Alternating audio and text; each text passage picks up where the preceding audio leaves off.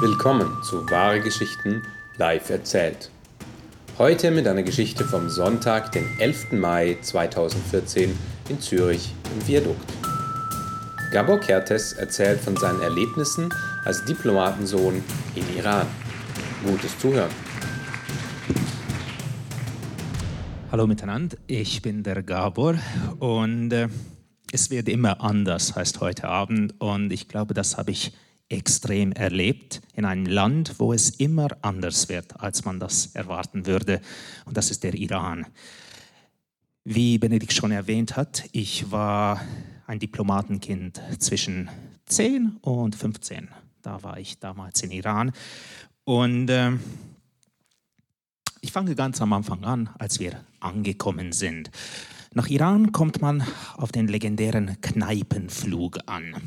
Der Kneipenflug, das ist zwischen Frankfurt und Teheran, das ist genau vier Stunden. Und man nennt das Kneipenflug, weil die meisten Menschen so viel Angst vor Iran haben und Angst vor den Gesetzen, dass Alkohol nicht erlaubt ist. Sie denken, jetzt werde ich zum letzten Mal noch ein bisschen trinken. Wir wussten damals da das nicht. Ich ging mit meiner Mutter, mein Bruder und ich, wir gingen zusammen zum ersten Mal nach Iran. Mein Vater war schon da für zwei Monate, um das Ganze so vorzubereiten. Wir sind angekommen, Business Class, sehr elegant. Da kam die Stewardess und hat meine Mutter gefragt, würden Sie gerne etwas trinken? Ja, ein, ein Tomatensaft bitte. Sie meinen Bloody Mary? Äh, nein, Tomatensaft? Okay, Tomatensaft kommt. Halbe Stunde später. Möchten Sie etwas trinken? Ich habe gerade getrunken, aber möchten Sie etwas trinken? Okay, noch ein Tomatensaft. Bloody Mary? Nein, Tomatensaft.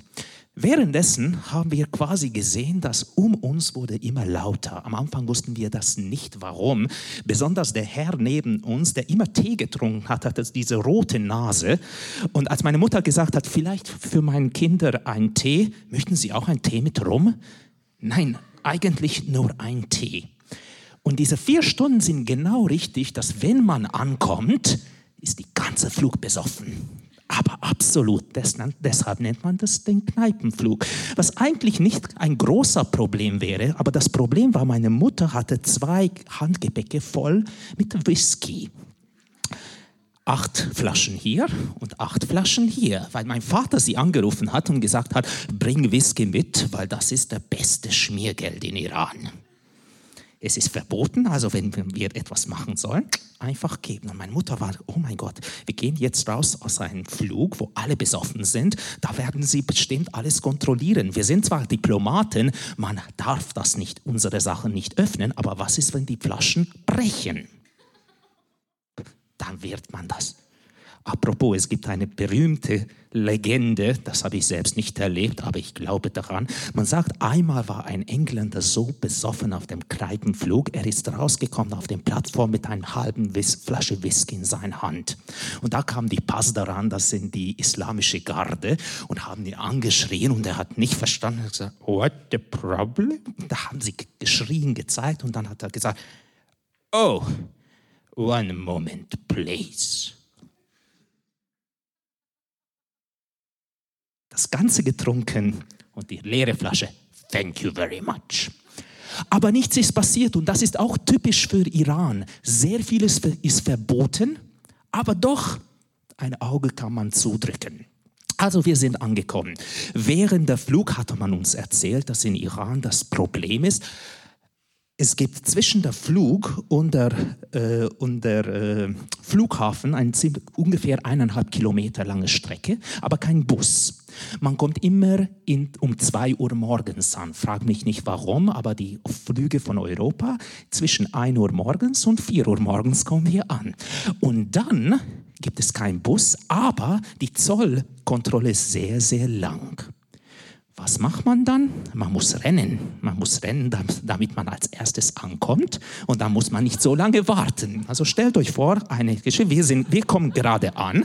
Meine Mutter hat zwar acht Liter Whisky hier, acht Liter Whisky hier, ein Zehnjähriger, das bin ich, und mein, und mein Bruder. Alle sind besoffen und sagen, wir müssen jetzt rennen. Und dann sagt mein Bruder, Mami, wir müssen rennen. Ups, er ist weg. Meine Mutter hat Angst, äh, sie möchte nicht, dass die Flaschen zerbrechen. Sie versucht nach ihnen zu rennen und zu erklären, wir sind Diplomaten, wir haben eine andere Sache, wo wir da reingehen können. Aber nicht geschafft. Am Ende mein Bruder, der war wirklich geschickt, der war etwa der siebte. Und meine Mutter hat gesagt, komm rüber, diese, diese Reihe, wir sind durch. Und dann mein Vater hat Hallo gesagt und meine Mutter, was wäre passiert, wenn es gebrochen wäre? Easy, dann hätten wir zwei Flaschen weniger. Eine, weil es gebrochen ist, eine ist als Schmiergeld. Und wir sind angekommen und Iran hat danach, es war wirklich so, man denkt an Sachen, wenn ihr denkt Iran, denkt ihr an viele Sachen, was ihr von den Medien hört. Aber die Wahrheit ist, aber die sind immer falsch. Aber andere Sachen, woran man nicht denkt, ist wahr. Ein Beispiel. Ich bin äh, nach kurzem habe ich einen guten Freund von mir begegnet, äh, begegnet der hieß Sharwin. Der wohnt in meinem, äh, meiner Straße. Ich war da schon zwölf, er war 19, er studierte Zahnarzt. Für mich war das eine super Sache. Ich habe einen Perser kennengelernt, der ein Freund war. Für ihn war eine super Sache, weil er konnte mit mir sein Englisch üben. Das war unser Deal, quasi. Er ist zu uns gekommen und äh, Ah, das erste Mal, als er da war, haben wir ungarische Spezialität, Pfannkuchen gemacht. Und dann ist er angekommen hat gefragt, möchtest du ein bisschen Pfannkuchen?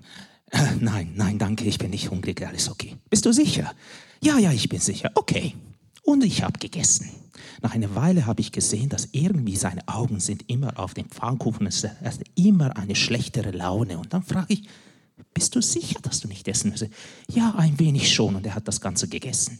Später hat er mir erzählt, dass in Iran es üblich ist, dreimal musst du Nein sagen und erst am vierten Mal sagst du Ja, danke schön.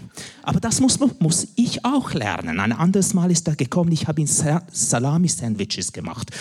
Bitte. Und er sagt, oh, das ist einer der besten, die ich je gesehen habe. Was ist das? Das ist Salami. Was ist da drin? Oh mein Gott. Rind. Ach, das ist fantastisch. Du musst mir so ein Salami bringen.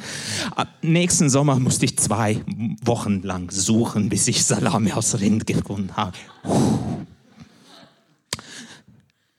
Er war ein cooler Typ. Er kam, kam rein in mein äh, Zimmer, der hat meinen Posters gesehen und da habe ich herausgefunden, er mag eigentlich Musik aus dem Westen. Es ist alles verboten, aber er liebte, er kannte Madonna, kannte ganze Rosen. Als diese riesen Poster gesehen hat, hat er gesagt, wow, diese riesen Poster von Madonna, würdest du es mir verkaufen? Verkaufen? Ja, ja, weil weißt du, hier ist es nicht erlaubt und so weiter. Ja, wie viel würdest du zahlen? 40 Dollar. Möchtest du auch einen ganzen Roses? Ja, das kann ich meinen Freunden verkaufen. Und so wurde ich zu einem Schmuggler. Nächsten Sommer ging ich in, eine, in den Redaktion von Bravo und Popcorn. Und in einem Bravo, ihr wisst, damals waren fünf mal zwei Posters, eine große Poster und vier kleine. Und sie waren wirklich nett, weil sie haben mir diese Remittendas gegeben, diese, was man nicht verkaufen kann, alte. Ich, hab, ich bin wirklich mit Unmengen von Posters in die rein, reingeschmuggelt und verkauft. Ich habe wirklich viel Geld gemacht. Aber ich war ein sehr guter Entrepreneur, weil ich habe das nicht alles ausgegeben, sondern wir gingen rüber nach Dubai, wo ich solche Videokassetten gekauft habe mit Filmen drauf. Der, Ungar, äh, ungarisch, der iranische Fernseher war ziemlich langweilig. Meistens war es Bismillah, es war wirklich langweilig. Deshalb war ein Film immer Gold wert. Und mit einem guten Film, die man hatte, mit einer Kassette, konnte man etwa vier, fünf Stück kriegen, weil man konnte tauschen. Also mit den 50 Filmen von Dubai, was ich statt dem Whisky mit meiner Mutter eingeschmuggelt äh, habe, konnte ich für die ganze Familie Unterhaltung für mehr als ein Jahr machen. Natürlich habe ich dann bemerkt, dass obwohl Iran viele Gesetze hat, vieles ist verboten, junge Leute wie Sharwin, sie meinen, nehmen das nicht so ernst. Sie sind super Leute, ihre Familien sind super Leute. Ich ging auf Partys, wo wir immer getanzt haben. Es war wirklich super. Natürlich, wenn der Pass daran gekommen ist, dann müssten wir über die Becher äh, springen, wie in amerikanischen Actionfilmen, so zu entkommen. Aber wir haben es immer geschafft. Und nach einer Weile habe ich wirklich gesehen, wie, eigen, wie, wie diese Gesetze oft sinnlos sind. Zum Beispiel in einem Bus gibt es eine kleine Schnur in der Mitte des Busses. Das ist, weil es zu erotisch ist, wenn Frauen und Männer zusammen sind. Deshalb müssen die Frauen vorne sitzen und die Männer hinten. Dafür gibt es Sammeltaxis, wo fremde Leute, sieben, acht, aufeinander sitzen, Frauen, Männer zusammen.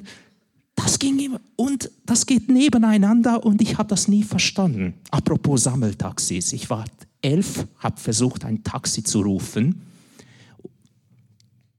Sammeltaxi bedeutet, du rufst den Taxi, du steigst ein, du gehst bis eine Weile, bezahlst du, ein kommt raus, äh, gehst du raus. Deshalb sind so viele Leute. Niemand ist gestoppt und sie haben mich angeschrien. Dann frage ich Sharwin, hey Sharwin, was, niemand ist gestoppt. Er hat gesagt, was hast du gemacht? Das.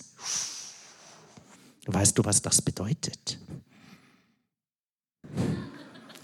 Du bist glücklich, dass du auch elf Jahre jung bist und so aussiehst. Niemand hat dich verklopft. So musste ich das auch lernen. Kurz aber bünd, alles in allem, nach einer Weile habe ich quasi gesehen, dass ein Land fantastisch ist, ganz anders, als ich erwartet habe. Und man darf nicht davon ausgehen, was wir wissen, bis wir das nicht erleben. Und das geht beiderseitig. Kurz bevor ich nach Hause gegangen bin, da war ich schon 14, hat Charvi mich gefragt, hey Gabor, bist du eigentlich ein Christ?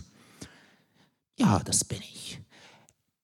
Und ist es wahr, dass ihr in der Kirche sonntags Blut trinkt? Nein, eigentlich nicht. Es, wir trinken Rotwein und das symbolisiert das Blut von Christus. Also weißt du, das ist beruhigend, Gabor. Ich weiß nicht, was mit Charwin jetzt ist. Nachdem ich nach Hause gekommen bin, haben wir den Kontakt verloren, weil es wäre zu gefährlich für ihn gewesen mit mir damals Freund zu sein, aber ich hoffe, er ist inzwischen nach Europa gekommen und gesehen, dass wir auch keine Bluttrinker sind. Dankeschön. Gabor Kertes bei Wahre Geschichten in Zürich. Wenn du unsere Storyteller mal live erleben möchtest, komm vorbei. Wahre Geschichten live erzählt gibt es einmal im Monat, immer am Sonntagabend, nur drei Minuten von der Hartbrücke in Zürich. Alle Termine findest du unter wahre-geschichten.com. Vielen Dank fürs Zuhören.